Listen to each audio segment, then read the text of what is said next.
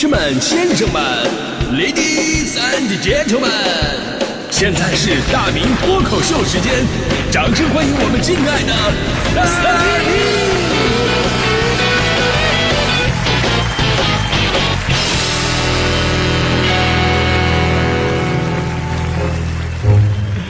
好，欢迎各位来到今天的大明脱口秀，我是大明。哎，这个今天是世界知识产权日，所以说这一段呢，咱们特别来聊聊这个山寨高仿什么的。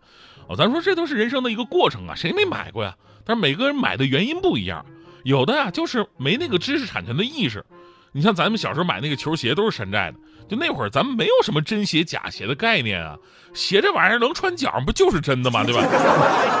啊，就是特别费鞋啊，那种假的鞋呢，一个月基本就坏了。不是底儿掉了，就是鞋帮碎了。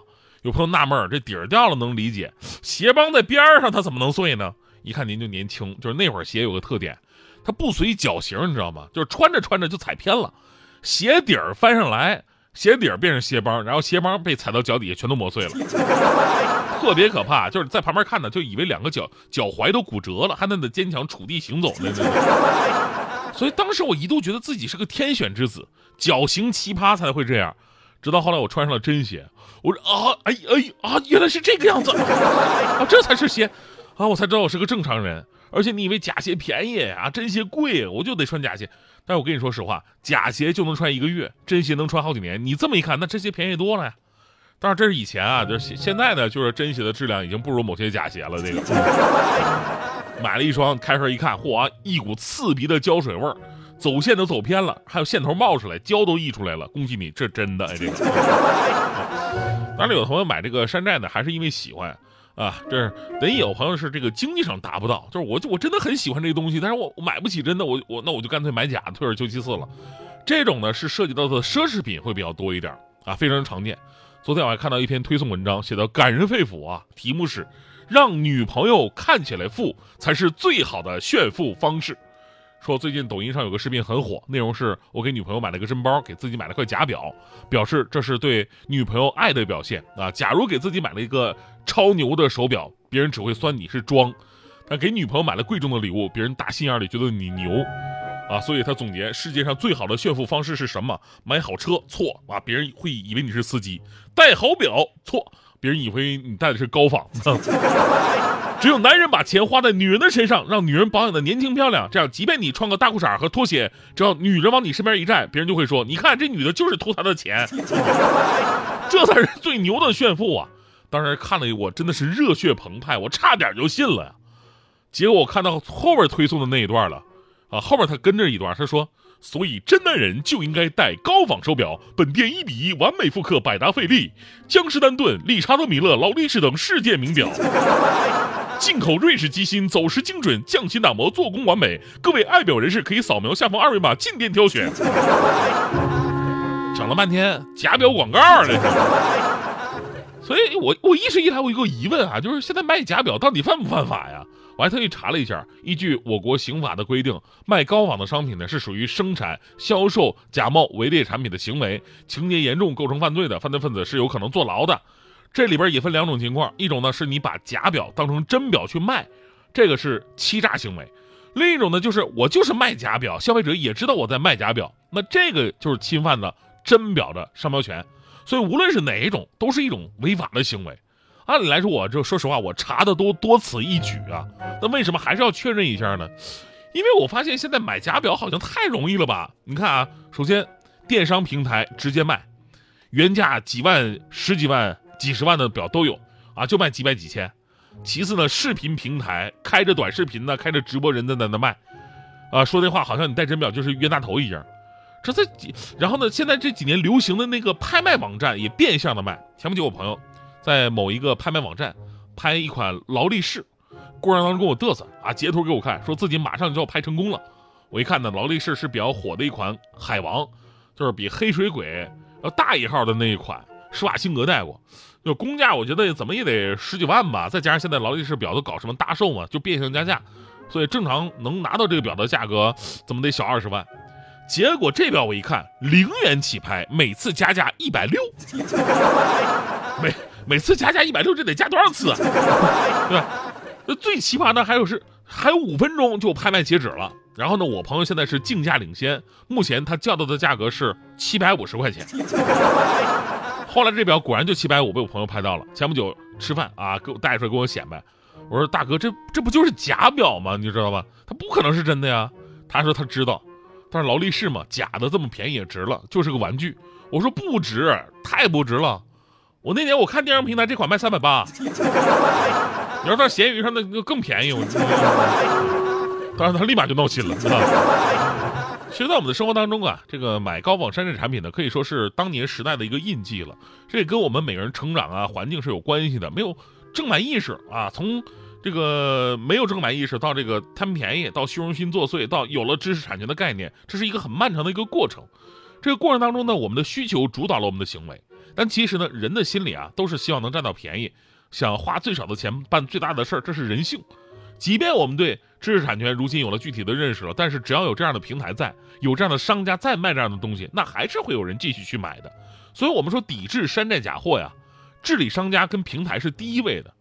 而需要我们注意什么呢？就是我们可能在十年前甚至更早就吐槽过啊，自己吃过什么月丽月的饼干呐，买过康帅傅的方便面呐，用过日猫的洗衣粉，喝过白氏的可乐啊，就弄明白都白事了，有什么可乐的？就是。但现在你看，在某些大型的电商当中，依然可以看到一些李鬼们的存在。你不认真的看，还真的不容易发现。这些东西吧，越做越大。以前我们说做的是日用品，现在很多的电子设备都有山寨的。比方说三星的电视，那个 A 倒过来写成了 V，然后呢，还有那个在这个 S 后面呢，有的是偷偷的加了一个 H，就三星变成了沙僧啊。vivo 手机更奇葩。凭空在这个平台多了好多个兄弟姐妹，比方说有人把这个 vivo 那个 i 呀小写的 i 改成了大写的 i，这样你真较真的话说，你这也是 i 呀，读出来也是 vivo 啊，人家可以不承认，人家就不说是大写的 i，人家说我是小写的 l。除此之外，还有个什么微微手机啊，照这么下去，是不是应该还有个 vivo 手机是吧？而令我印象深刻呢，就是平台负责人还说了一句，这个山寨跟假货咱们不能混为一谈。这代表着如今很多商家法律意识淡薄的态度。当然，我们说严格意义上来讲啊，这的确不是假的，手机能用。要是纯板砖的话，你可以说这是假的。而且跟之前说的这个奢侈品呢、高仿呢，也有一定的区别。山寨并不是跟对方做的完全一模一样，而是多少还有点区别，只是很像，或者只是在商标上我蹭个热度。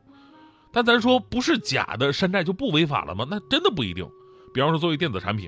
即便咱们商标你打了擦边球了，但里边的技术是自己的吗？你的技术涉及到别人的技术专利，一样是违法侵权。然后你看那个盲盒特别火，学人家弄盲盒里边那个茉莉的形象，但是你你长个心眼，你不叫茉莉，你你比方说你叫菊花吧，对吧？照样是著作权的侵权违法。你觉得人家某品牌的广告包装不错，哎，我干脆我用它这个包装。对啊，然后呢，我我我打上我自己的产品，我聪明给自己换个名字，你以为没毛病？这是涉嫌不正当竞争，还是违法？所以说别总想啊，我要钻法律的空子，你钻不过去，因为你胆儿太肥了。这个。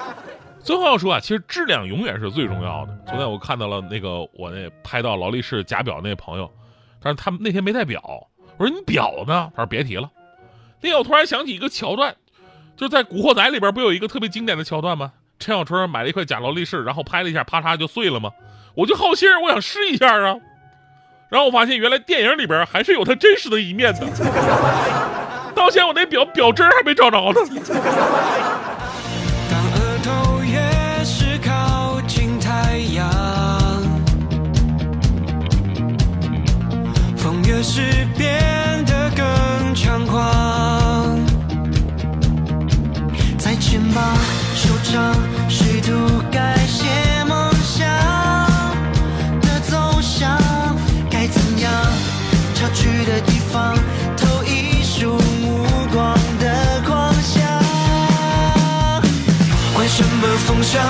望向用巨浪给肩膀落上泪光，管什么风向，跟耳膜对枪，只听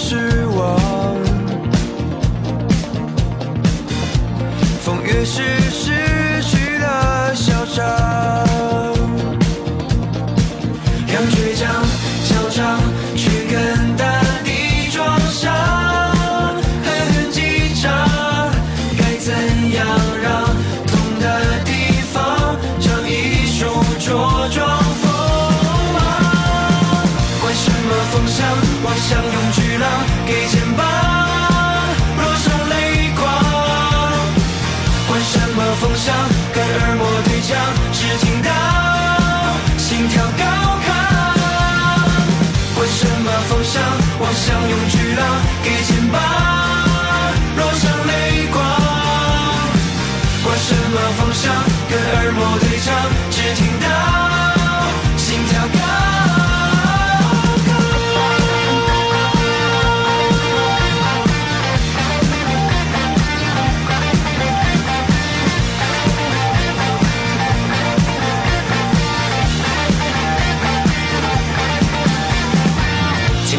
let me yeah，今天因为一直 passing，不管巨浪或是正或是反，肯定不可阻挡我们内心深处的感。我们扬起了帆，前往下个目的地，抬头挺胸，为了创造更远，集中注意力。管它困难不困难，有兄弟们分担，让我放心遨游大海，让我鼓起勇气。呐呐呐呐呐呐。